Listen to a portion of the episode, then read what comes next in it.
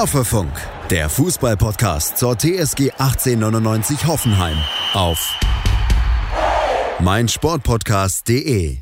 Hallo und herzlich willkommen zu Folge Nummer 65 von Hoffefunk. Und wir beginnen die Woche heute mit dem Geburtstag von Kevin Akpoguma und einer ja etwas unklaren Gefühlslage. Wir haben einen weiteren Punkt auf dem Habenkonto, der denke ich noch wichtig werden könnte oder wichtig ist gegen RB Leipzig, aber die Stimmung ist trotzdem nicht richtig gut.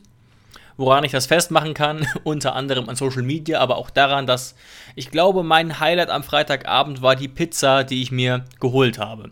Jonas, wie war es bei dir? Hast du etwas mehr mitfiebern können und bist du mehr irgendwie ins Spiel reingekommen, sag ich mal? Ja, und damit auch Hallo von meiner Seite.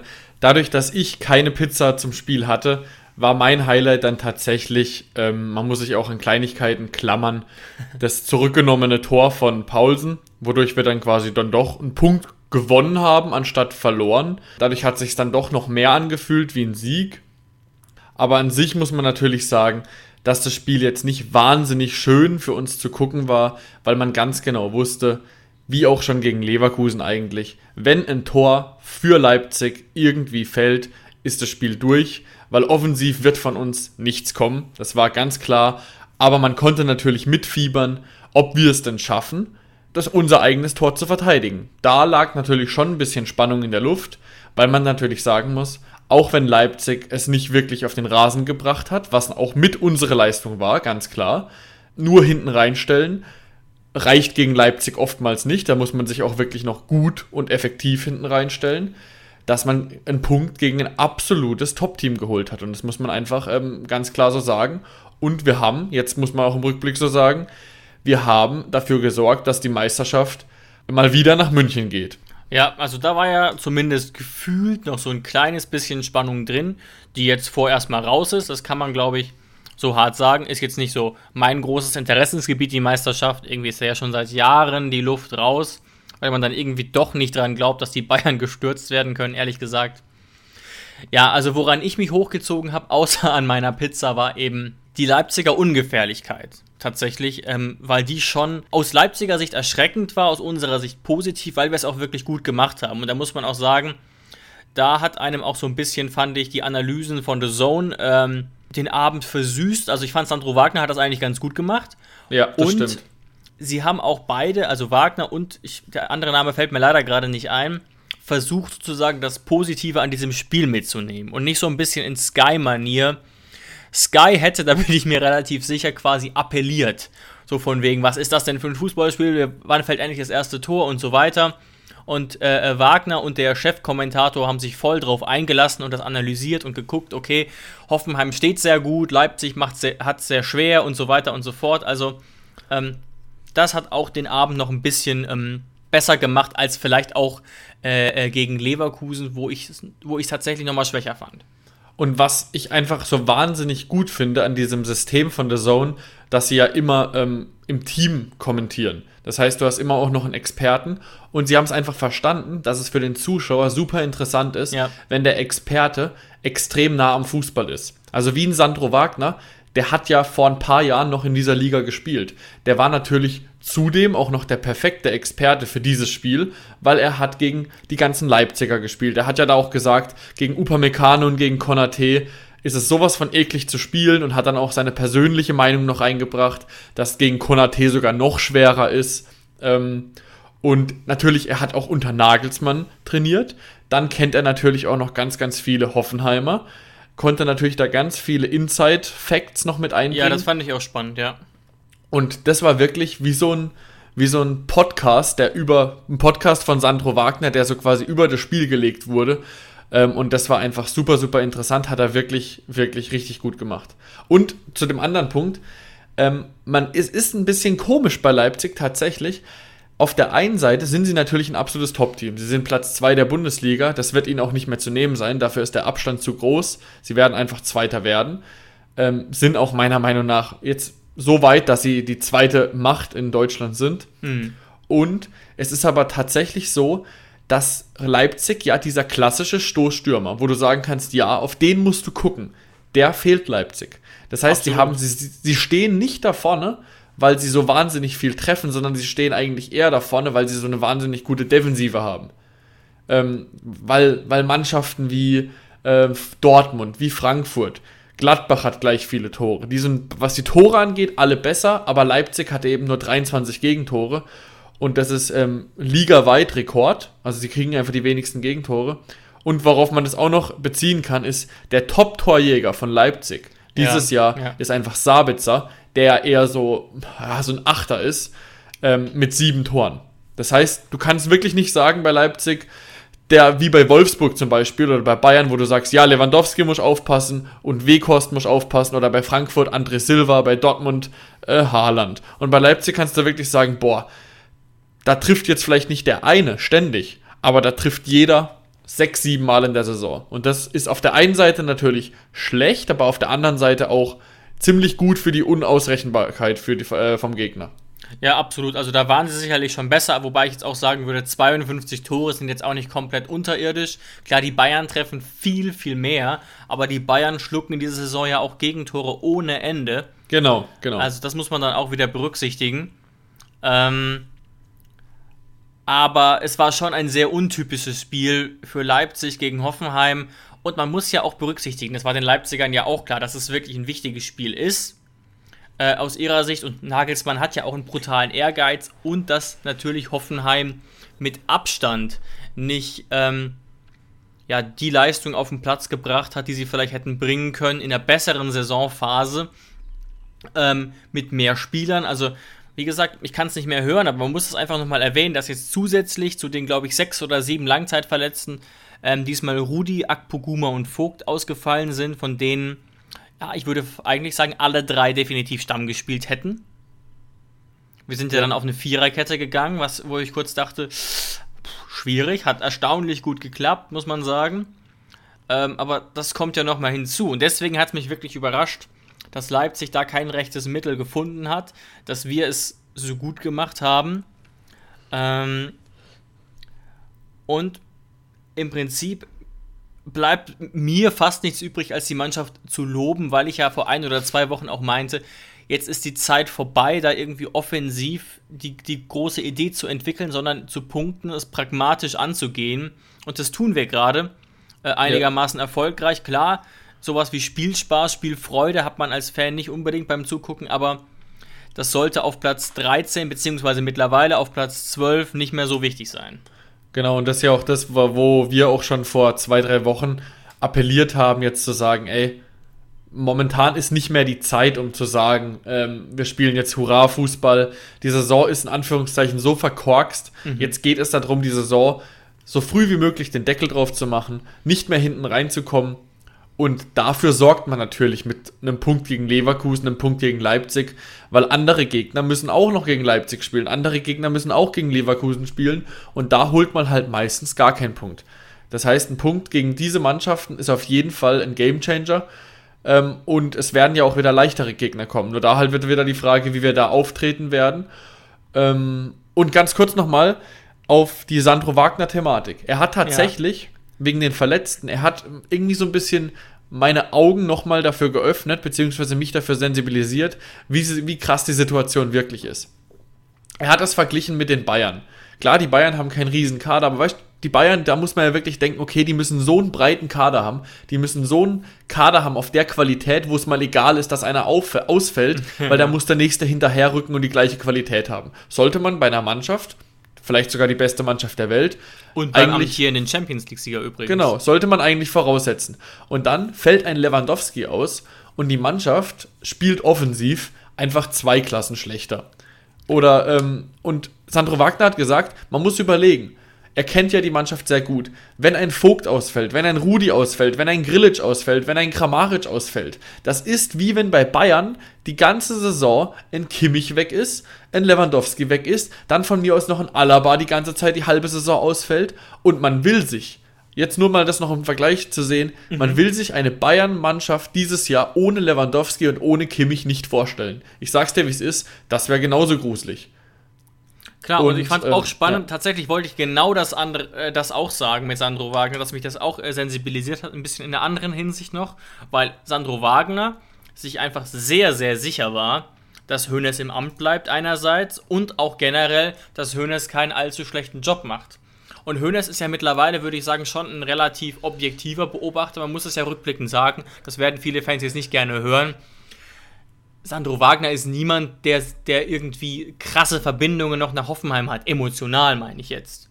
Das ist ja eher jemand, der schon nach, auch seinem, nach seinem eigenen Interesse geguckt hat, der ja nie aus München weggezogen ist, außer als er dann nach China gewechselt ist. Ja. Der ja eher das Herz, wie gesagt, für die Münchner Bayern hatte. Und ja auch schon ein paar Jahre raus ist. Also wann war der zuletzt bei Hoffenheim? 2016, 17 vielleicht? Ja, sowas um den Dreh ist ja auf jeden Fall schon zwei, drei Jahre. Dann war und, er ja bei den Bayern, dann China. Und er hatte da, wie gesagt, eine relativ wohlwollende Analyse trotzdem, obwohl er lange raus ist, obwohl er alles sagen könnte und ja normalerweise auch nicht verlegen ist, um auch mal harte Aussagen. Und das fand ich auch sehr spannend und sehr interessant, dass ihn quasi die Situation, in der sich Hoffenheim befindet, auch nicht direkt überrascht hat. Ich glaube, das hätten tatsächlich auch die wenigsten ähm, einem Sandro Wagner zugetraut während seiner aktiven Zeit, dass so jemand nach seiner Karriere wirklich den Job so fantastisch macht. Also ich freue mich wirklich jedes Mal, wenn der ein Spiel äh, mit begleitet, weil er hat einfach äh, eine sehr kompetente Art, eine freundliche Art und auch eine sehr positive Art. Klar, du hast recht, er scheut sich nicht, äh, davor anzuecken, aber er hat zum Beispiel auch ähm, zu Rütter was gesagt. Rütter, klar, undankbares Spiel in einem 4-2-3-1 vorne drin, komplett ja, allein ja. gelassen. Ähm, hat auch vom Kicker die Note 5 bekommen, wurde zur Halbzeit ausgewechselt. War ein Scheißspiel. Muss man einfach so sagen. Hatte keine gute Aktion. Ähm, war einfach ein sehr, sehr undankbares und schlechtes Spiel von ihm. Aber was macht Sandro Wagner? Er sagt nicht, und er muss es ja wissen, weißt du, Rutter ist ja auch eher, sagen wir mal, ein bisschen, bisschen bulligerer Stürmer, so wie Sandro Wagner ja auch eher. Und er hat dann nicht gesagt, boah, der, da kommt zu wenig von Rutter, der muss mal ein bisschen mehr zeigen, sondern er hat gesagt, oh, da sieht man auf jeden Fall Anlagen, man sieht auf jeden Fall, warum die TSG ihn geholt hat und man sieht, dass der in den nächsten Jahren, wenn er zwei, drei Schritte noch weiter ist, dass der auf jeden Fall die Anlagen hat für einen sehr, sehr guten Stürmer. Weißt du, und sowas tut doch mhm. einfach gut, wenn, wenn man einfach mal ein bisschen äh, positivere Ansichten von einem, von einem Mensch, der das Spiel für einen, für einen kommentiert, bekommt. Ja, also da, da will ich auch gar nicht, äh, das will ich auch gar nicht bezweifeln. Gleichzeitig, und das hat Sandro Wagner ja sicherlich auch berücksichtigt, ich glaube tatsächlich, äh, Rutter hatte, bevor er zu uns gewechselt ist, vier Einsätze in der Ligue 1, nur vier und davon keine über 90 Minuten. Und jetzt war das sein zweiter oder dritter Bundesliga-Einsatz und sein erster in der Startelf oder so. Ja, was ich halt kritisieren würde, so ein bisschen, das hat mich ein bisschen geschockt, ist, er war sehr bemüht, er wirkte auch relativ spritzig, aber was mir echt negativ aufgefallen ist, der Junge hat keinen Ball gescheit gestoppt. Ich weiß nicht genau warum. Ja, ja, und das ist ja auch das, der Punkt, warum er dann wahrscheinlich in der Halbzeit ausgewechselt wurde, weil man einfach gesehen hat, okay, vielleicht ist das einfach generell Bundesliga vielleicht noch ein Tick zu, eine Nummer zu groß. Und dann auch noch, ey, ich sag's dir ehrlich, da hinten, Konate, Upamecano. Das stimmt. Dann ja. auch noch ein Orban, dann kommt dann Mukiele, ein Angelino. Alter Scholli, alter Scholli. Also da würde ich mir zwei Wochen davor in die Hose machen, wenn ich wüsste, dass da Konate und Upamecano auf mich zukommen. Sandro Wagner hat es ja auch gesagt. Ja, ja, sehr Ey. undankbare Gegenspieler für so einen jungen Ritter. Ähm, das ja. ist absolut so, ja. Die sind so unfassbar eklig. Also die, die, sind, die sind einfach immer so nah an dir. Also zeigen dir immer, dass du da bist, sind körperlich. Also äh, ähm, so da und dann sind die auch noch verdammt schnell. Also ein Upamecano, der rennt auch 35 km/h. Das heißt, es bringt dir gar nichts in diesem Fall, wenn du wie, äh, wie Bebu abgehst wie ein Zäpfchen, weil da ist jemand Upamecano, der rennt dir einfach hinterher und ist ohne Ball noch schneller als du. Also, das ist wirklich ein absoluter Gamechanger, den die da hinten drin haben. Und da kann sich Bayern mit Upa und äh, wer auch immer sich Konate angeln wird, da gab es ja auch schon Gerüchte von Chelsea, ja, von Real ja. Madrid und alles Mögliche. Äh, die werden nicht mehr lange bei Leipzig sein und da kann sich der neue Arbeitgeber auf jeden Fall glücklich schätzen. Ja, also das ist natürlich absolut richtig, auch als alleinige Spitze, ne? Also wirklich eine undankbare Rolle. Aber das ist mir eben aufgefallen, weil das ja normalerweise eher nichts mit den Gegenspielern zu tun hat. Ähm, so, so wirklich, du sagst es manchmal so schön, First Touch wie ein Bagger. Ähm, das wirkte wirklich ein bisschen unbeholfen. Äh, äh, teilweise, aber das ist natürlich nichts, was ich jetzt durchziehen muss. Das ist mir jetzt nur in diesem einen Spiel mal explizit aufgefallen, weil er eben sehr lange auf dem Feld war. Ähm, aber natürlich, und deswegen hat das Sandro Wagner ja auch richtig gesagt, muss man dem Jungen Zeit geben. Ich fand es auch eine, ja, richtige, mutige Entscheidung auf eine Art, weil was wäre die Alternative gewesen? Gut, Belfodil wäre keine. Was mich überrascht hat, war Bebu ein bisschen, der aber durchaus auch etwas überspielt war, womöglich. Klar, Dabur gibt, äh, wäre wär auch noch da gewesen. Und Dabur war angeschlagen. Ja. Da hat es mich dann wiederum überrascht, dass er nicht eingewechselt wurde, aber dieses Thema haben wir ja auch schon mal aufgefächert. Aber dass er gestartet hätte, hätte mich auch überrascht. Aber der Rütter vor Belfodil aufzustellen, finde ich schon auch nachvollziehbar. Ähm, ja, das mit dem Bebu, das, das ist, glaube ich, unklar geblieben. Es gab auch keine Journalistenfrage dazu. Ich habe kurz überlegt, ob es vielleicht taktische Gründe hat, dann in der zweiten Halbzeit zu sagen, jetzt machen wir mal hier die ganz krassen Konter, was natürlich nicht funktioniert hat. Ihr habt ja das Spiel auch alle gesehen. Oder wirklich, ja, dass er so ein bisschen überspielt wirkte in der Trainingswoche. Weil Bebu ist ja. ja wirklich einer, der immer spielt, ne? Ja, und was man jetzt auf jeden Fall auch noch lobend erwähnen muss, ist ganz klar, ähm, wir hatten wieder die Ausfälle, also wenn ein Rudi wegfällt, dann hast du natürlich, ähm, musst du irgendwie ein bisschen das System umstellen.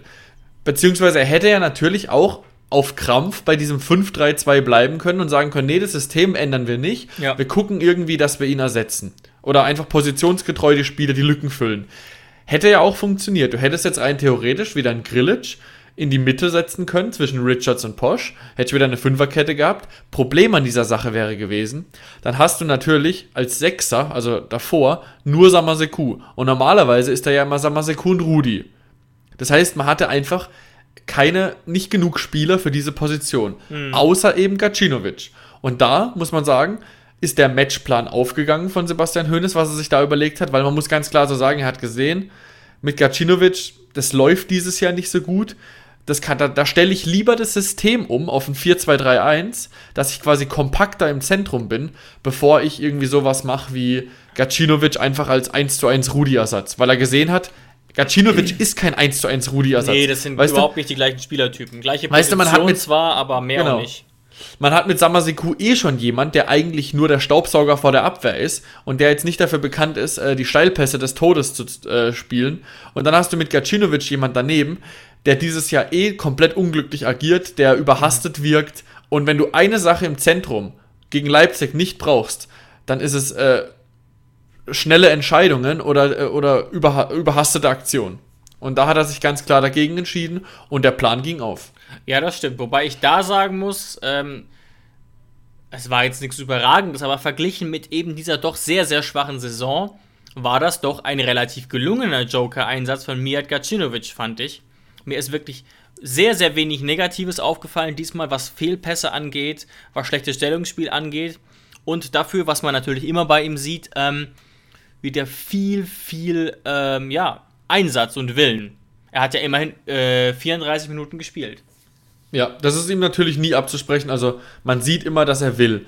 Und es war natürlich auch ein bisschen einfacher für ihn, wahrscheinlich nach 56 Minuten in ein schon funktionierendes Defensivsystem reinzukommen, ja. als das quasi von der ersten Minute an mitprägen zu müssen. Weißt du, das war natürlich wahrscheinlich deutlich einfacher Klar. für ihn. Ähm, aber ja, man muss auf jeden Fall sagen, es hat, es hat dann auch mit, mit ihm gut funktioniert, ähm, weil die Mannschaft war defensiv da, sie hat gewollt. Und das ist ja auch das, was Sebastian Hoeneß nach dem Spiel einfach als positiv ähm, herausgearbeitet hat, dass er sagt, ey, nach den Spielen gegen Mainz und Augsburg, wo wir wirklich nicht nur verloren haben, sondern wirklich keine Moral gezeigt haben, nicht gekämpft haben, wirklich gespielt haben wie ein Absteiger, ähm, einfach mal wieder gegen zwei Gegner, wo du spielerisch unterlegen bist, Kampf gezeigt. Und das muss man der Mannschaft auf jeden Fall hoch anrechnen. Aber jetzt sind wir wieder an dem Punkt, wo ich eigentlich immer bin. Wieso gewinnen wir gegen Mainz und Augsburg nicht und spielen da scheiße und gegen Leverkusen und gegen Leipzig ist, ist äh, der Schalter im Kopf plötzlich umgelegt. Also das ist einfach, das ist einfach was, was ich so nicht akzeptieren kann, wenn eine Mannschaft sagt, ähm, ich, oder die sagt es ja nicht, das ist ja keine bewusste Entscheidung, aber wenn eine Mannschaft, wenn man merkt, dass eine Mannschaft nur dann Wille zeigt, wenn es gegen einen guten Gegner geht. Also das ist jetzt nicht was, was ich verallgemeinern will und sagen will, das ist bei uns immer so. Aber es kristallisiert sich einfach immer öfter raus, dass man vor Spielen gegen Leipzig, vor Spielen gegen Leverkusen, gegen Dortmund, gegen Wolfsburg einfach optimistischer sein kann, als wenn es gegen schlechte Gegner geht.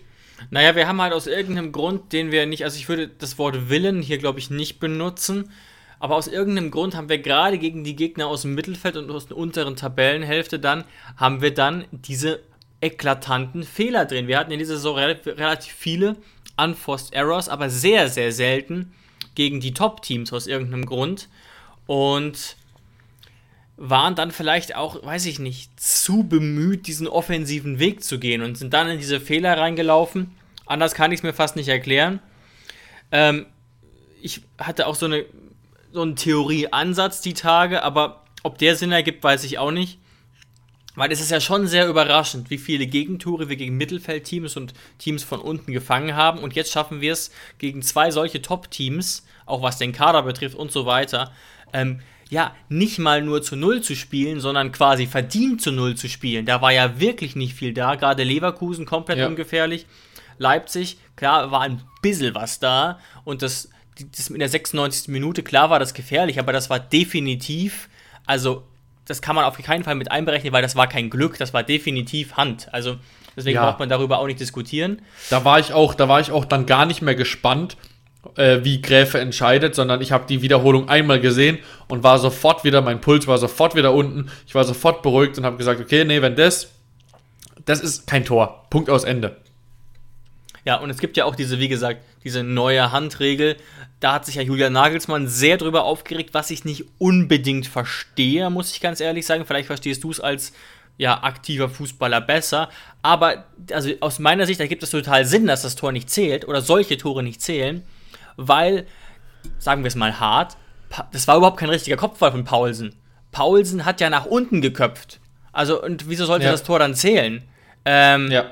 Also bei, diesem, bei diesem Thema, wo jetzt auch die Regel gekommen ist, ähm, klar, die Handregel ist ein zusammengewürfelter Haufen Scheiße. Das stimmt. Ich meine jetzt nur eher explizit, ja. aber generell aber läuft natürlich viel schief, das stimmt. Genau, jetzt gehen wir mal genau auf die Regel ein, die das Tor verhindert hat. Also, dass ja. die Regel geändert wurde, dass man bei einer Torerzielung, also ein paar Sekunden vorher, während dieser Aktion des Torerzielens, darf eben der Ball nie mit, dem Hand, mit der Hand gespielt werden.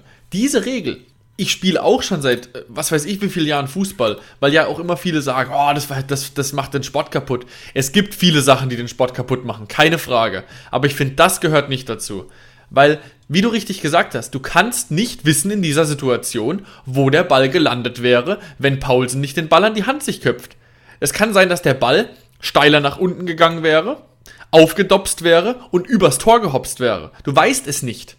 Ja, und deswegen sogar auf dem Boden. Also ich kann mich an eine Szene erinnern, da hat Pierre-Emerick Aubameyang noch bei Dortmund gespielt. Wirklich, da war, habe ich mal Konferenz geguckt, weil die TSG da irgendwie sonntags gespielt hat. Und diese Szene, die geht mir nicht aus dem Kopf, weil ich mich da so drüber aufgeregt habe. Also, wer jetzt weiß, Aubameyang spielt schon länger nicht mehr bei Dortmund, das heißt, das ist einige Jährchen her, da gab es diese Regel noch nicht. Da ist Aubameyang mal in, einen, in eine Flanke von, von der Seite reingerutscht. Und der Ball ist eben, und er war vielleicht ein Meter vor der Linie, und der Ball ist eben vor ihm abgefälscht worden und es wurde so abgelenkt, dass der eben leicht nach oben gegangen ist. Und Emmerich Aubameyang hat den Ball an die Hand bekommen und hat das Tor mit der Hand erzielt. Das heißt, man sieht ganz genau, wäre die Hand nicht oben gewesen, Klar war es keine Absicht, weil der Ball direkt vor ihm abgefälscht wurde, aber wäre die Hand nicht da gewesen, wer hätte man seine Hand abgeschnitten oder sonst irgendwas, was ja beim Fußball äh, wünschenswert wäre, manchmal nach der Regelauslegung, dann hätte er dieses Tor nicht erzielen können. Mhm. Und in welcher Welt kann es dann ein Tor sein? Und dieses Tor hat damals gezählt. Und ich habe mich wochenlang darüber aufgeregt, wie ein, weißt du, das Spiel hat mich nicht tangiert. Das war ein Spiel gegen irgendeine Mannschaft. Aber ich habe mir gedacht, Alter, wie kann ein Tor zählen, das ausschließlich durch die Hand erzielt wurde. Das, das ging nicht in meinen Kopf rein. Und deswegen bin ich für diese Regel wirklich dankbar. Ja, und wenn man das jetzt ganz hart auslegt, könnte man ja auch sagen, dass dieses Tor durch die Hand erzielt wurde. Einfach, weil ja, ja die, die, Richtung so massiv geändert wurde. Guckt euch einfach mal quasi den Winkel an. Klar ist es theoretisch möglich, dass er vielleicht auch sonst auf den Oberschenkel gekommen wäre und Richtung Tor geprallt wäre. Aber auch dann wieder in einem ganz anderen Winkel, dass was ganz anderes hätte passieren können. Also, das weiß ja niemand. Ja. Aber die Hand war ausschlaggebend diese, diese, also diese zwei Regeln, wo ja immer diskutiert werden, also einmal das bei der Torerzielung und die Regel ähm, defensiv, also wenn es um Handelfmeter geht, wenn man aus kürzester Distanz angeschossen wird als Defensivspieler. Das sind für mich zwei Regeln, da vergleichst du Äpfel mit Birnen. Ja, das eine absolut. hat überhaupt nichts mit dem anderen zu tun. Bei dem einen geht es nämlich um was Positives, um die Torerzielung. Das heißt, du wirst quasi dafür belohnt, dass du die Hand spielst. Und bei dem anderen geht es darum, dass du nicht dafür bestraft wirst, die Hand zu spielen. Ja, weil du die Hand nicht rechtzeitig wegbekommen hast. Ja. Genau, genau. Also einmal geht es um eine Belohnung und einmal um eine Bestrafung. Und ob man für etwas bestraft wird, weil Mhm. wenn man nichts dafür kann, darüber kann ich äh, mich darauf einlassen, darüber zu diskutieren. Aber für etwas belohnt zu werden, da, also da, das geht mir nicht runter. Wirklich nicht. Ja, also deswegen äh, habe ich diese Aussage, wie gesagt, von Nagelsmann nicht zu 100% verstanden und finde es sogar, glaube ich, dass diese Handregel äh, auch in der Praxis Sinn macht und dass man die relativ gut prüfen kann eigentlich. Also, Klar, das ist ja eigentlich die einzige Regel neben dem Abseits vielleicht, die du zu einer Million Prozent durch den Videobeweis ausschließen kannst. ja. Und deswegen absolut gut und wirklich, äh, ihr werdet mich nicht erleben. Also da könnt ihr wirklich dann mich steinigen äh, und äh, irgendwas schreiben und sagen, ey, du hast doch da und da mal gesagt, du wirst das nicht tun. Sollten wir je ein Tor erzielen und irgendwann sehe ich dann im, in, mit VAR, dass wir mit, den Hand, mit der Hand dran waren, dann werde ich keine Sekunde sagen, boah, die Regel ist scheiße, ich will das Tor schießen, auch wenn es die 94. Minute gegen Bayern ist und Kramaric würde das, den Siegtreffer machen mit der Hand. Ich werde nichts sagen. Ich werde sagen, ey, er hat mit der Hand gespielt, tschüss. Alles gut. Ja, Das, das, ist, ja. Und es war ja letztlich sogar auch so, dass Pauls es ja sogar die ganze Zeit wusste. Also er hat natürlich so geschockt getan auf dem Fußballplatz, was ich immer lustig finde. Also während des Vorgangs zu jubeln ist ja total verständlich, aber es gibt diese Bilder wurden eingeblendet von The Zone, wie er dann super geschockt guckt, als das Tor aberkannt wird. Dann meinte er aber nachher vor den Mikros, ja, da war halt die Hand dran. Und dann kann Das es nicht spürst du zählen. ja. Ja, also das ist auch wieder so, da, da denke ich mir, hätte, hätten wahrscheinlich unsere Spieler sehr ähnlich gemacht. Ne? Da bin ich schon, bin ich mir schon im Klaren drüber, aber verstehe ich da nicht ganz, wie man so eine Schauspielerausbildung haben kann, obwohl es überhaupt kein, gar keinen Effekt mehr hat. Ja, gut, da muss man jetzt auch ihn verstehen. Es geht also in der, in der Situation, dass er dann, dann jubelt und dass er dann geschockt ist, mein Gott, sei ihm gegönnt. Aber danach, nach dem Spiel, darf halt keine Aktion, darf halt nichts gesagt werden von Paulsen von wegen, äh, dass es nicht richtig wäre oder so. Wenn nach dem Spiel wieder, wenn die Emotionen runtergekühlt sind, er sagt, ey, mein Gott, ja, war die Hand dran, ich habe es danach nochmal gesehen, ich habe es gespürt, alles gut, komm, drauf geschissen, 0-0, dann ist alles okay für mich. Ja, ja, klar. Also, und ich wäre ja wahrscheinlich auch verärgert, wenn ich jetzt selbst Paulsen wäre, aber wenn man sich das nochmal in Ruhe anguckt mit ein paar Tagen Abstand, ist es wirklich eine sehr, sehr eindeutige Situation und deswegen finde ich dann halt die Formulierung auch irgendwie Quatsch zu sagen, Hoffenheim rettet mit Glück 0-0 oder so. Das ist einfach falsches Wording. Ja, wobei man auch wieder sagen muss, dass das Tor ja äh, irgendwann anderthalb Minuten nach äh, Ablauf der, der Nachspielzeit passiert ist. Ich glaube, es ist 70 Sekunden war die Nachspielzeit vorbei, ja. Ja, und ich glaube auch, ich kann mich nicht mehr hundertprozentig daran erinnern, wer das war, aber es lag auch ein Spieler kurz. Das heißt, es war okay, es ein bisschen nachspielen zu lassen. Entschuldigung.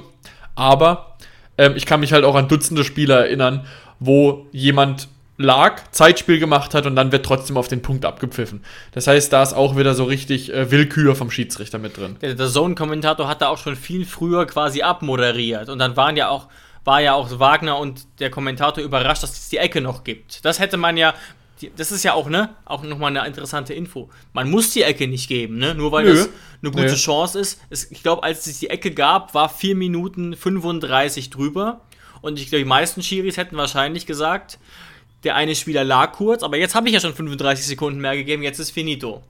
Ja, ja. Und wie gesagt, keinen, keinen großen Vorwurf hier an Gräfe, aber es wäre einfach sehr, sehr unglücklich für uns gewesen, wenn, wenn äh, 70 Sekunden schon du drüber bist. Ne? Das hat einfach immer einen, einen faden Beigeschmack.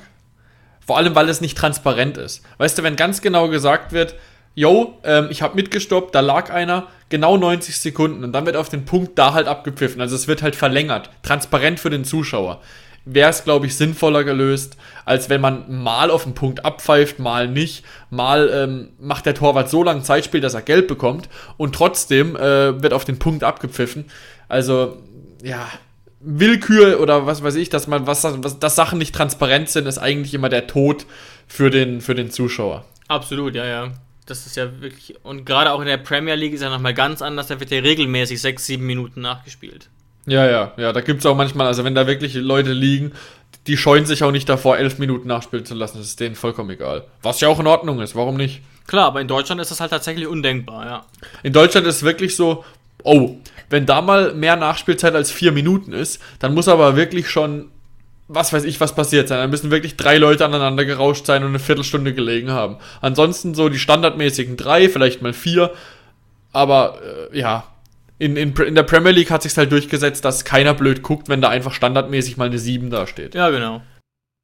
Und letztlich, ja. wie gesagt, ich fand das, das hat Sebastian Höhners auch gesagt, es war schon äh, eine verdiente, erkämpfte, ein verdienter, erkämpfter Punkt, aber natürlich ist man noch mal ein bisschen dankbarer drum nach dieser, nach dieser Aktion da äh, in der 96. Minute letztlich. Ähm, ja, weil das auch wieder, da muss man auch ganz ehrlich sein, das war wieder etwas unglücklich verteidigt. Ja, ja, klar. da steht Paulsen viel, viel zu frei, der den einzigen gefühlt oder einen von wenigen, die man definitiv gut decken muss. Was, ich, was man da fast noch lobend erwähnen kann. Cessignon hat ihn auch nicht richtig, aber sagen wir mal so, er bringt ihn, glaube ich, so auch aus der Schieflage ein bisschen. Also der, der agiert da auch mit Händen und so weiter, weil er merkt, oh Scheiße, dass er ihn, glaube ich, in die Schieflage bringt, dass Paulsen eben quasi nach unten köpft, statt aufs Tor. Ja, ja.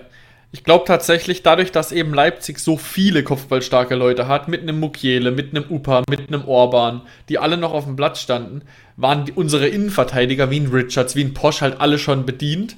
Und dann ist es halt eben zu diesem Mismatch äh, zwischen, zwischen Cessignon und zwischen äh, Paulsen gekommen. Und dann war es eben, wie du richtig gesagt hast, super wichtig. Ich glaube, man kann nicht verlangen von einem Cessignon, dass der da höher steigt als Paulsen. Aber dass er da war, kann den ausschlaggebenden Punkt gegeben haben. Ja, ja. Ich habe es gerade noch mal äh, äh, laufen lassen, dass ich jetzt keinen Quatsch erzähle, aber ja. Du, ja, ja, ist, er ist auf jeden recht. Fall dran. Er ist auf jeden Fall dran. Bebu steht ein bisschen davor, kommt aber nicht mehr dran, weil die, weil die Flanke auch echt gut geschlagen war, also in einem hohen Bogen. Ähm, ja, einfach mal Glück gehabt in dieser Situation, aber was heißt Glück? Glück, dass er an der Hand war, nicht Glück, dass für uns entschieden wurde, weil das ist für mich nicht ja, zu genau. diskutieren. Genau. genau. Und ansonsten, glaube ich, braucht man tatsächlich bei diesem Spiel jetzt gar nicht intensiv auf die einzelnen Aktionen eingehen, weil, um ja, wie gesagt, dass es ein paar Situationen gab, wo man eben Leipzig nicht verteidigen kann, wie der Schuss aus der Distanz von Sabitzer, der Kopfball von Adams, wo Sessignon noch kurz davor dran war, dann die kleine Chance von Sorlot. Ich glaube, natürlich gab es Chancen für Leipzig, aber die waren jetzt alle nicht so zwingend, dass man sagen müsste, Leipzig hätte den Sieg unbedingt verdient gehabt. Ja, und diese Aussage habe ich aus dem Leipziger Lager in der Form auch nicht direkt gehört. Ähm, ja, also klar, da war natürlich schon ein Chancenübergewicht, aber wie ich am Anfang eigentlich schon gesagt habe, wirklich erstaunlich wenig war da dabei letztlich, wenn man auch das Personal sieht, was da so auf dem Feld war. Ähm, ja. Und ja, jetzt haben sie sieben Punkte Rückstand auf die Bayern. Massiv, auch eine schlechtere Tordifferenz. Und ja, der Drops ist gelutscht, aber Platz zwei wird ihnen auch nicht mehr zu nehmen sein. Ja, dann schauen wir uns doch dann mal, nachdem wir äh, Leipzig eingeordnet haben, äh, unsere eigene tabellarische Situation an. Also wir stehen jetzt auf Platz 12 mit 32 Punkten. Und ähm, ja, Platz 16 ist momentan Hertha mit 26 Punkten. Aber die Hertha spielt ja noch. Die mussten, konnten ja wegen Corona ihr Spiel gegen Mainz ähm, nicht machen. Das heißt, Mainz gegen Hertha, da wird es auf jeden Fall Punkte geben für eine Mannschaft, die hinter uns steht. So viel wird sicher sein. Genau, wobei man natürlich sagen muss, aus Abstiegskampfsicht ist es ja dann egal. Ne? Also wir, wir brauchen ja, wenn es wirklich nur darum geht, nicht abzusteigen. Dann muss ähm, man sogar für Mainz sein. Quasi, genau. Und äh, dann ist es ja egal, ob man jetzt, wenn man nur auf den Abstiegskampf guckt, ob man 12., 13., 14. wird, solange genug Puffer nach unten ist und danach sieht es aus. Auch, das muss man ganz ehrlich sagen, ich habe keine Sympathien für die Hertha, aber das ist sehr, sehr bitter. Das wird sehr, sehr schwer für die Mannschaft, weil die nämlich die letzten sechs Spiele haben werden in einem sehr, sehr kurzen Zeitraum. Also die haben quasi dann, ähm, ja, ich glaube, in, in vier Wochen sechs Spiele oder so. Äh, auch ja. darauf war der Kader ja auch nicht vorbereitet und das wird wirklich schwierig. Interessant ist natürlich ein Vorteil für uns gleichzeitig. Ähm, und dass so eine Mannschaft wie Köln oder Bielefeld ins Punkten kommen, ist letztlich auch unwahrscheinlich. Bielefeld hat das Unentschieden gegen Augsburg erzielt, aber ich weiß nicht, das ist, darauf hätte man ja auch fast wetten können, dass das eher Richtung Unentschieden geht letztlich in Augsburg. Ja, genau. Aber Bielefeld äh, stabilisiert sich tatsächlich sehr. Bei Bielefeld trifft tatsächlich ähm, der Spruch zu mühsam ernährt sich das Eichhörnchen. Weil Bielefeld holt mal da einen Punkt, mal da einen Punkt. Das mit, äh, mit dem neuen Trainer Frank Kramer hat auch tatsächlich weitestgehend gezogen. Also sie, sie sind punktetechnisch seitdem äh, deutlich besser aufgestellt. Ähm, aber das wird auf jeden Fall bei Bielefeld, wenn die am Ende vor Köln, vor Schalke landen und sie die Chance bekommen auf die Relegation, wird es für Bielefeld auf jeden Fall schon eine gelungene Saison sein, weil es wird verdammt schwer. Weil es einfach so sein wird, ähm, dass Hertha, wenn es sein muss, wahrscheinlich noch die nötigen Punkte irgendwann hinten raus holen wird, ähm, um vielleicht nicht abzusteigen. Aber ansonsten natürlich eine sehr, sehr deprimierende Saison für die Hertha. Und tatsächlich, kleiner Side-Fact, wir spielen am 34. Spieltag in Sinsheim gegen die Hertha. Das heißt, wenn wir da schon safe sind und die Hertha nicht, könnten wir quasi ohne eigene, ohne Angst zu haben, trotzdem Teil dieser Abstiegskonferenz sein. Ja, das wäre eigentlich tatsächlich gar nicht so uninteressant, ne? Also ja. ich will es jetzt nicht wieder beschwören, weil ich dann vielleicht wieder böse Post bekomme. Aber was ich mir zum Beispiel tatsächlich nicht vorstellen kann, tatsächlich, ist, dass Bielefeld uns noch überholt. Das sind fünf Punkte, eine massive Tordifferenz und äh, das, ich weiß nicht, wer das Spiel gegen Augsburg gesehen hat oder zumindest die Zusammenfassung. Das war zusammen mit dem Spiel Schalke Mainz eines der schlechtesten Spiele der letzten Jahre. Und das sind nicht mal meine Worte, das sind die Worte von zahlreichen ja. Sportjournalisten. Das war wirklich unfassbar, da wollte keiner irgendwas, weil beide insgeheim wussten, gerade auch Augsburg ist quasi, ja, durch, kann man fast sagen, ähm, dass beide wussten, ja, der Punkt bringt uns eigentlich schon so ein bisschen was. Ja, und das ist ja auch das Problem in Anführungszeichen bei Bielefeld, dass sie, egal welches Spiel sie angehen, sie spielen eigentlich auf den Punkt. Und deswegen, wie du richtig gesagt hast, kann man sich kaum vorstellen, dass sie noch die 32 Punkte erreichen, weil selbst wenn das noch zwei, dreimal gut geht und sie den Punkt holen, ein Punkt bringt halt da hinten drin auch manchmal nicht so viel. Ja, und Deswegen, stellen wir uns ja. mal vor, sie holen wirklich noch sechs Punkte, was ja eine gute Ausbeute wäre aus fünf Spielen, ne, für die, für die Arminia. Das, ja. Dann müsste man ja davon ausgehen, dass wir null Punkte holen. Und wir spielen ja noch gegen Schalke und Hertha. Ne? Also das Einzige, wir spielen auch noch, David, wir spielen auch noch gegen Bielefeld. Am, am ich glaube, am 33. Oh, Spieltag. das wusste ich tatsächlich gerade nicht einmal auswendig. Aber ja. was mir halt tatsächlich größere Sorgen gemacht hätte und den, andre, den anderen Fans wahrscheinlich auch, wäre eben die Hertha gewesen. Die jetzt aber wirklich, das ist, wird wirklich ein Wettbewerbsnachteil sein, sehr wahrscheinlich. Ähm, und die werden es echt schwer haben. Also die werden nicht direkt absteigen, da, da bin ich mir sehr sicher. Aber die werden es schwer haben, ähm, diesen Relegationsplatz noch zu verlassen oder zumindest bis zuletzt ähm, ähm, ja, darauf hinarbeiten müssen. Ja. Und denen hätte ich im Zweifel noch zugetraut, uns zu überholen. Und dann wäre es halt für uns auch noch wieder eng geworden. Aber jetzt steigen natürlich dadurch auch unsere Chancen. Ähm, ja. Die Frage ist halt wirklich, und das wird langsam auch wirklich eine schwierige Frage. Da wurde ja auch äh, Florian Grillitsch, ich weiß nicht, Jonas, ob du es mitbekommen hast, massiv für gehatet, weil er nach dem Leverkusen-Spiel quasi den Reporter nicht nachvollziehen konnte, ähm, der nach dem Abstiegskampf gefragt hat. Und er dann so meinte, ja, nee, wir sind nicht im Abstiegskampf. Und da ähm, hat sich die Fanszene sehr drüber aufgeregt, auch vor dem Hintergedanken, dass er es nicht ernst genug nehmen würde, die Situation. Verstehe ich auch irgendwo. Ich, ich glaube, das ist aber ein interner Maulkorb so ein bisschen. Weil ja auch, Keine weil ja auch Sebastian Hoeneß von dem Thema Abstiegskampf nicht hören wollte. Ich glaube schon, dass die, also nicht, dass die jetzt das Verbot bekommen haben und gesagt haben, ey, wenn du da was sagst, dann kriegst du nichts zu arbeiten oder so. Also das wäre Quatsch. Aber ähm, dass sie sich intern schon darauf geeinigt haben, wie man mit dem Thema mit der Presse umgeht. Ja, und die das Situation ist auch noch komfortabel genug, dass man das, dass man das jetzt nicht so bedienen muss. Genau, ähm, genau. Da gibt es andere. Und dabei bleibt es eben auch. Also man muss ja wirklich sagen, jetzt versuchen wir es mal ganz objektiv.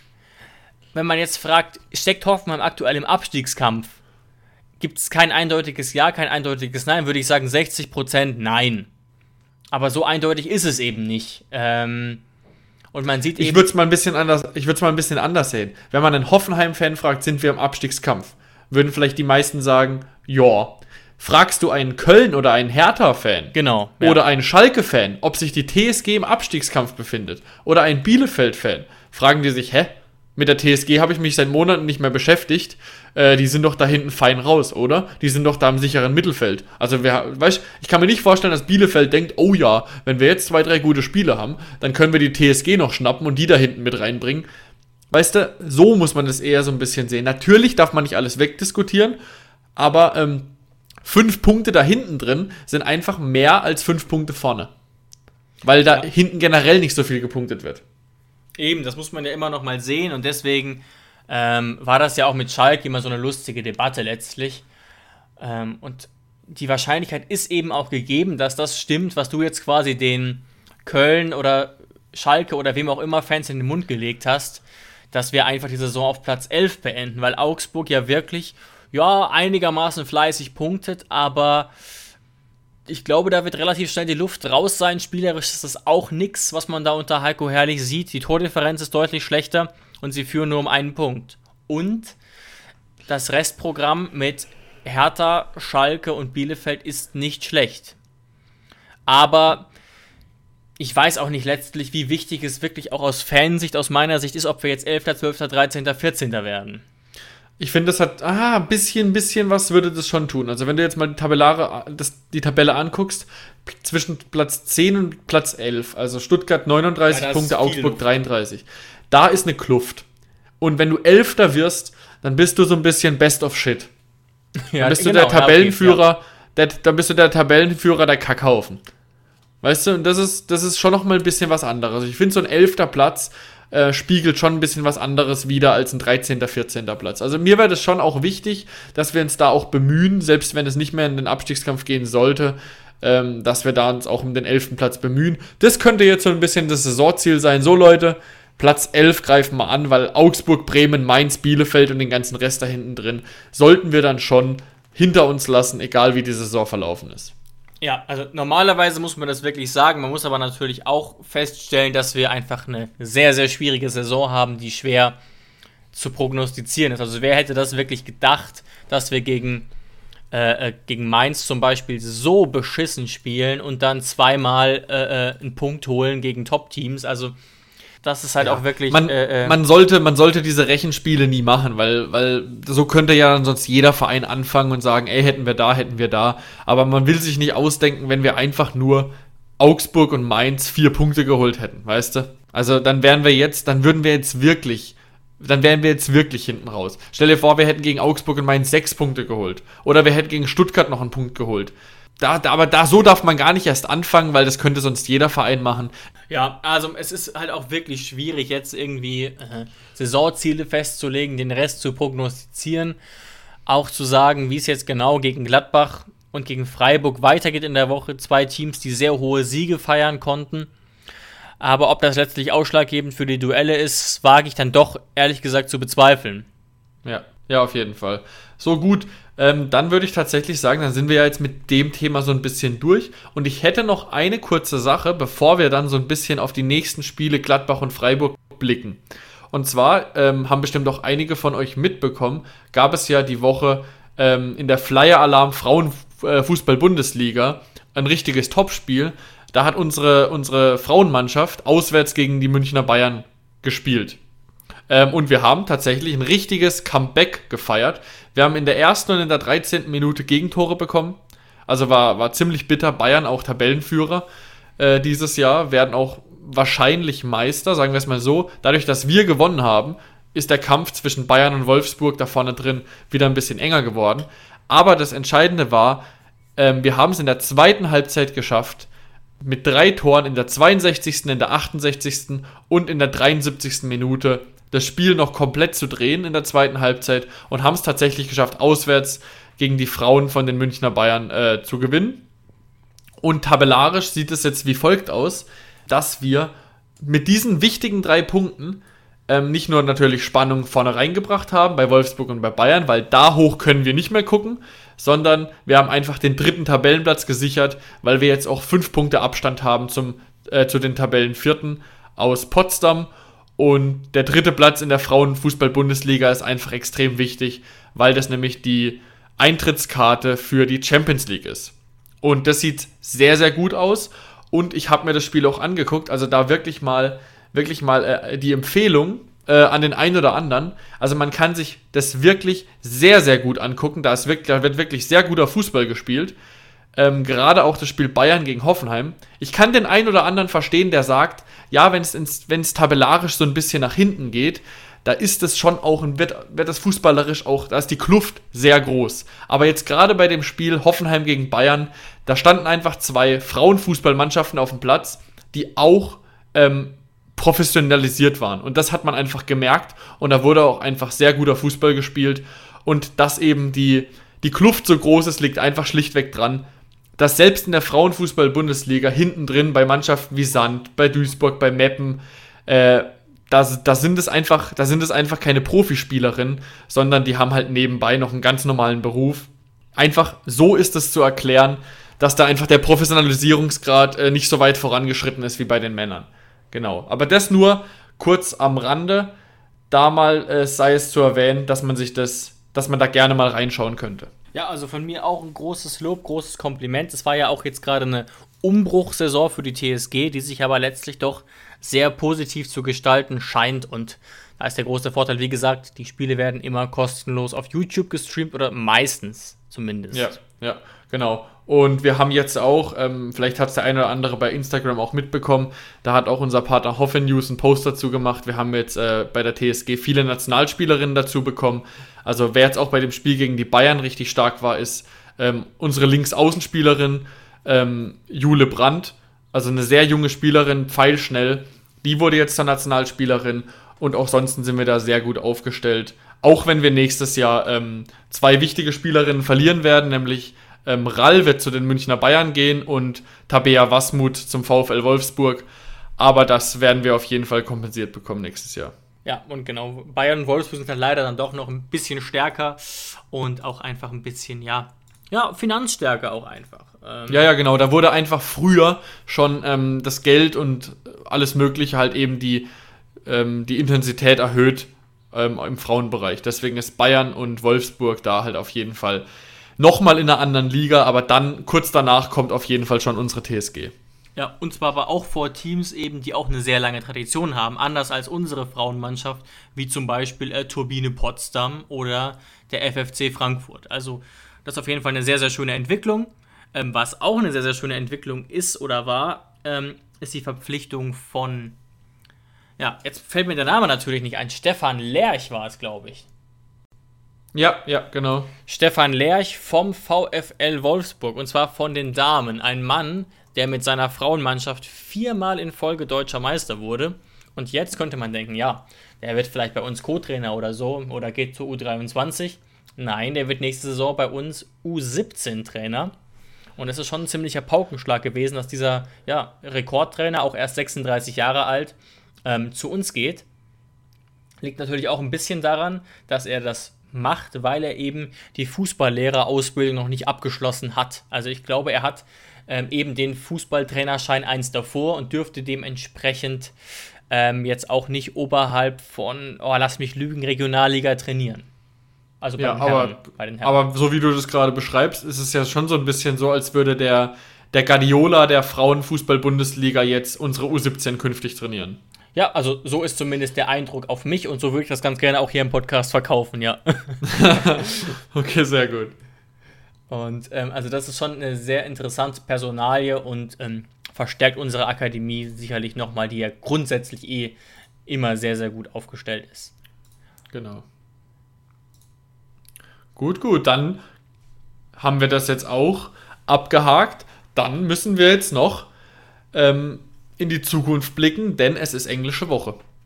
Ja, wir spielen, wir spielen am Mittwoch gegen Gladbach. Ja, am Mittwochabend und am Samstagnachmittag geht es schon direkt weiter. Eine sehr, sehr volle Woche, ähm, auf die ich aber ehrlich gesagt selbst kaum vorausblicken kann, weil Infos sind noch nicht wirklich da. Florian Grillitsch wird sehr, sehr wahrscheinlich ausfallen. Wie es mit Rudi, Akpoguma und Vogt aussieht, ist aktuell Stand 13 Uhr noch unklar. Ähm, und Gladbach hat natürlich beispielsweise so einen kleinen Höhenflug und bei denen geht es noch richtig um was. Ne? Ja, also, ja, Gladbach, also bei Gladbach, die sind jetzt momentan ähm, auf dem Conference League ähm, Platz, also sind vorbeigegangen an Union Berlin, sind auf Platz 7, aber die würden lügen, wenn sie sagen würden, sie würden nicht äh, noch nach, in die Europa League schielen. also wollen, da sind jetzt ja. Ja, da sind es jetzt vier Punkte zu Leverkusen. Und Gladbach hat ja auch, ähm, nachdem äh, verkündet wurde, dass ähm, Marco Rose nach Dortmund geht, waren die ja auch in einem Tief, haben ganz, ganz oft verloren. Also man war fast schon geneigt dazu zu sagen, ey, was weiß ich, dann, dann ersetzt Rose, wenn er eh nach Dortmund geht, weil die Spieler scheinen ja nicht mehr richtig erreicht zu werden. Aber jetzt auf einmal Lustigerweise, also die Ironie ist da auf jeden Fall zu erkennen. Jetzt, nachdem Adi Hütter bekannt gegeben hat, dass er zu Gladbach gehen wird, äh, gewinnt Gladbach gegen Adi Hütter 4 zu 0. Ja, darauf hätte man auch keinen Pfifferling gesetzt auf so ein hohes Ergebnis und die, die Borussia hat ja auch schon in den letzten Spiele so einen kleinen ja, wieder Höhenflug gehabt nach wirklich katastrophalen Wochen. Und ich sehe es genauso. Also die wollen natürlich zwingend, zwingend in die Europa League. Die haben jetzt auch 7,5 Millionen in die Hand genommen für Adi Hütter. Das ist eine unfassbare Summe für einen Trainer. Das ist neuer Rekord. Zumindest in Deutschland. Ich weiß nicht, wie es international aussieht. Also Ausstiegsklausel. Und deswegen hat man da, denke ich, noch Großes vor. Es wäre eine Riesenenttäuschung, nur Siebter oder Achter zu werden. Ähm, und wir haben halt so ein bisschen das Problem, dass es natürlich schon noch eine wichtige Saisonphase ist. Aber ja. wir sind wieder in so, einem, in so einem Moment drin, wo man ein bisschen Sorge hat, dass die Spieler sich vielleicht ein bisschen ausruhen. Also, dass sie es tun, will ich nicht sagen, aber man hat so ein bisschen Sorge, weil das Polster ist eben wieder da nach unten, quasi. Ja, auf jeden Fall. Und noch kurz zu dem anderen Thema. Also, wenn man sich jetzt wirklich fragt, was ist der Hindernisgrund für einen Trainer wie Adi Hütter, nach seiner Saison mit Frankfurt, wo es höchstwahrscheinlich in die Champions League geht. Wieso will ein Trainer seine eigene Leistung quasi nicht ähm, miterleben, seine Belohnung für seine eigene Leistung ja, das miterleben ist und, mit, schon und mit der Mannschaft, die er selbst geformt hat, in die Champions League gehen? Antwort: Geld. Fertig aus. Mehr gibt es nicht. Also da muss man wirklich mal die rosarote Brille abnehmen. Da gibt es jetzt nichts von wegen, ja, in Gladbach scheint mehr die Sonne oder sonst irgendwas. Oder da steht eine schöne Villa, die er kriegen könnte. Da geht es einzig und allein ums Geld, weil warum sollte ein Trainer nicht bei Frankfurt mindestens noch ein, zwei Jahre bleiben, wenn, wenn gerade alles passt? Ja. Ja, ich sag da mal so, er, da hat Adi Hütter wahrscheinlich einfach in dem Moment kurz überlegt, ah, was mache ich jetzt, wenn, die, wenn nächstes Jahr bei Frankfurt nicht mehr so gut wird? Weil man ja auch ganz andere finanzielle Mittel hat. Und wenn dann nie wieder ein Verein wie Gladbach anklopft, dann muss ich es jetzt einfach nehmen. Und dann hat, hat äh, ihn natürlich ein bisschen was von den grünen Scheinchen wahrscheinlich auch noch äh, überzeugt. Ja, also ich würde da Adi Hütter ja ganz gerne verteidigen, aber da gibt es wirklich sehr, sehr wenig Gegenargumente. Ähm, das ist schon sehr kurios. Die Frankfurter Eintracht wird auch garantiert in der Saison vor Gladbach landen, solange sie nicht krass einbrechen. Nee, das auf jeden Fall. Also das, das sind zehn Punkte dazwischen. Also ja, das, Schlimmste, was, das Schlimmste, was Frankfurt noch passieren kann, ist, dass Dortmund an ihnen vorbeigeht und dass sie nicht in die Champions League kommen. Aber ich glaube tatsächlich, also ich gehe davon aus, dass Frankfurt den vierten Platz sichern kann. Danach sieht es zumindest aus und das wäre natürlich schon auch, ja, eine gute Leistung. Man hätte gute Chancen, den Kader zusammenzuhalten, weil wo sollen die Spieler denn hingehen mit Champions League-Aussichten, zumindest in großen Teilen, aber. Na, naja, schwer zu sagen. Ich glaube, so, also Jovic ist danach wieder weg, der ist ja nur ausgeliehen. Ja, den werden sie auch nicht ist aber auch keine, keine, spielt keine große Rolle. Ja, aber okay, also, da musst du mich ausreden lassen, denn es geht ja hauptsächlich um André Silva. Und der wird gehen. Also da bin ich mir sicher der wollte ja nie wirklich bei Frankfurt sein. Der war bei Frankfurt, weil er es bei den Mannschaften davor, bei AC Mailand und Co., den Durchbruch einfach nicht geschafft mhm, hat. Aber der ja. hat natürlich größere Ansprüche. Ansprüche. Der, der sieht sich selbst bei einem Weltklasseverein und sieht, hat jetzt Frankfurt quasi als, als Sprungbrett gesehen. Und da braucht man sich nicht wundern, wenn der für 30 bis 40 Millionen irgendwo in die Premier League wechselt. So viel ist sicher. Klar, das kann sein. Da, da müsste man jetzt einen Frankfurt-Experten fragen, aber es gibt ja auch genug Gegenbeispiele, wo dann die Spieler eben überraschenderweise alle oder fast alle bleiben. Haben wir ja auch schon einige Positivbeispiele erlebt, wo dann Spieler ja doch überraschend geblieben sind. Ja, aus, aus dem gleichen Grund, wie zum Beispiel auch Adi Hütter hätte bleiben können. Dass man sagt, ey, Alter, wir haben, wir, kommen in die Champions League mit Frankfurt, weißt du, was das für ein Ding wird, mhm. wenn da auch wieder die Fans da sind da, da, da bin ich auf dem Trainerstuhl und da spiele ich vor unserer Kulisse in der Champions League. Wenn Frankfurt das erste Mal, was weiß ich, gegen Real Madrid spielt, äh, da sitze ich und nicht irgendwie ein anderer Trollo, der sich das nicht verdient hat. Aber äh, Geld regiert die Welt. Ja. Das Einzige, was man so ein bisschen noch in den Ring führen könnte, klar, mittelfristig ist die Perspektive in Gladbach wahrscheinlich besser. Ja, sicherlich. Mag sein. Aber diese eine Saison nicht mehr mitzunehmen, ist schon auch eine harte Entscheidung, ja. Auf jeden Fall, genau. Und gut, gut. Ja, ich weiß nicht, ob du noch ein paar Worte zu Freiburg zu verlieren hast, außer so mehr oder weniger, was ich jetzt noch beistellen könnte, das immer gleiche Gelaber und darüber erstaunt zu sein, wie gut sie es doch wieder machen in dieser Saison mit einem doch sehr beschaulichen Kader, sodass äh, äh so, so jemand wie Christian Streich jetzt sogar zu den Bayern oder zum DFB gewünscht wird.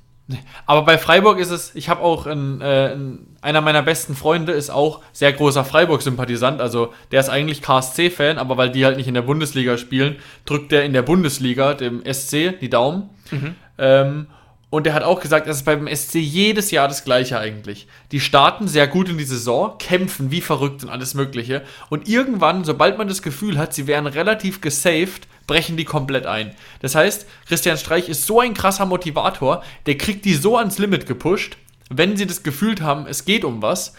Aber man hat das Gefühl, ähm, nach Europa zu kommen oder irgendwie Platz 9, Platz 8 zu verteidigen, scheint für die Freiburger nicht der Anspruch zu sein, dass man da alles reinhaut, weil man merkt bei Freiburg immer diesen, diesen krassen äh, Druckabfall, nachdem die Klasse gesichert ist.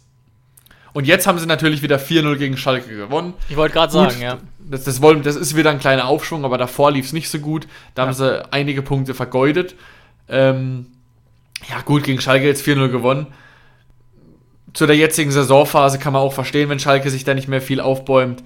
Äh, ja, aber bei Freiburg ist es tatsächlich auch so eine Wundertüte. Das Einzige, was wir wirklich vor jedem Spiel gegen Freiburg sagen, unsere Bilanz gegen Freiburg ist einfach nicht gut. Ich habe vor, jedem, hab vor jedem Spiel gegen Freiburg Angst, weil ich immer kein gutes Gefühl habe.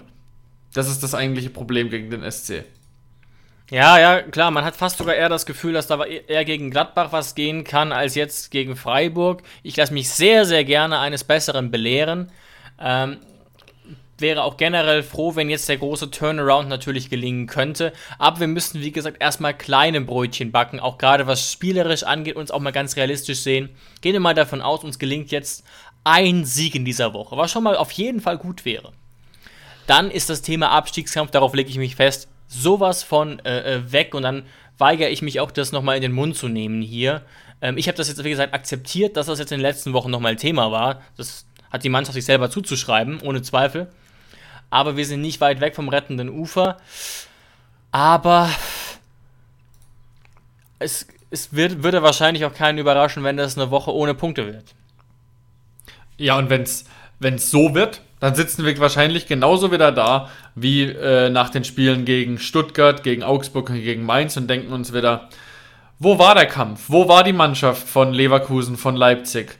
Äh, hatten wir wieder keine Lust? Oder und dann kann es natürlich mit viel Pech sein, dass, der, dass ähm, wir vielleicht nur noch drei Punkte, nur noch zwei Punkte von der Relegation weg sind. Und dann wird es natürlich klar. nächstes Mal eine ganz andere Folge, als wenn wir jetzt punkten.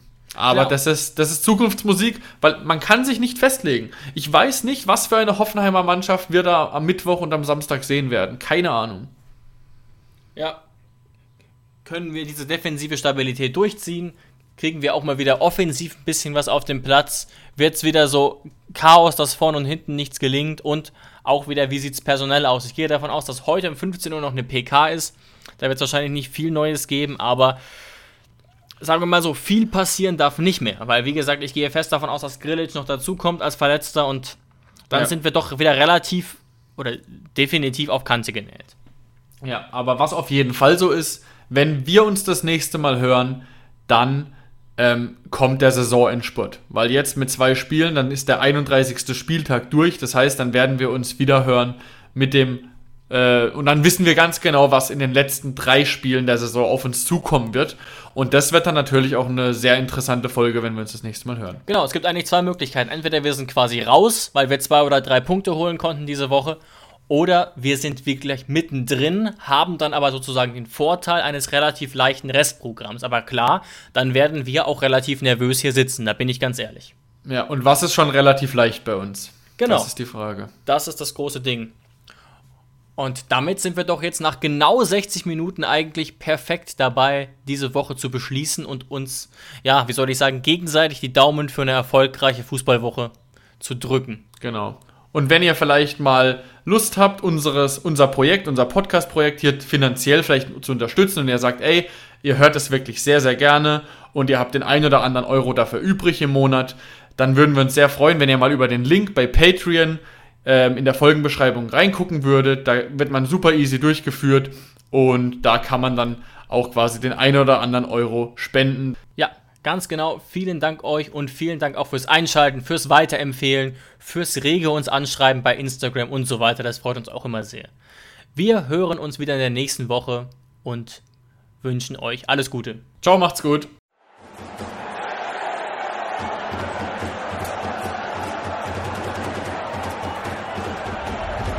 Hoffefunk, der Fußballpodcast zur TSG 1899 Hoffenheim auf meinsportpodcast.de